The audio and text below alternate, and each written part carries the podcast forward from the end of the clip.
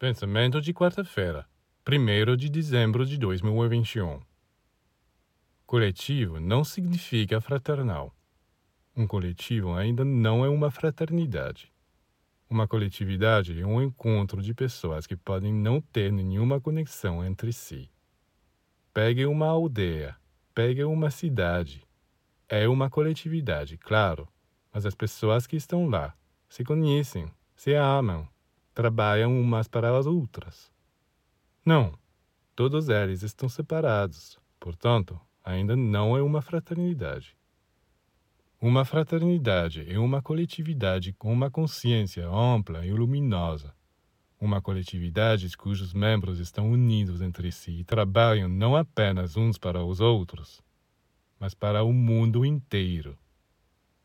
Uma verdadeira fraternidade é uma fraternidade universal.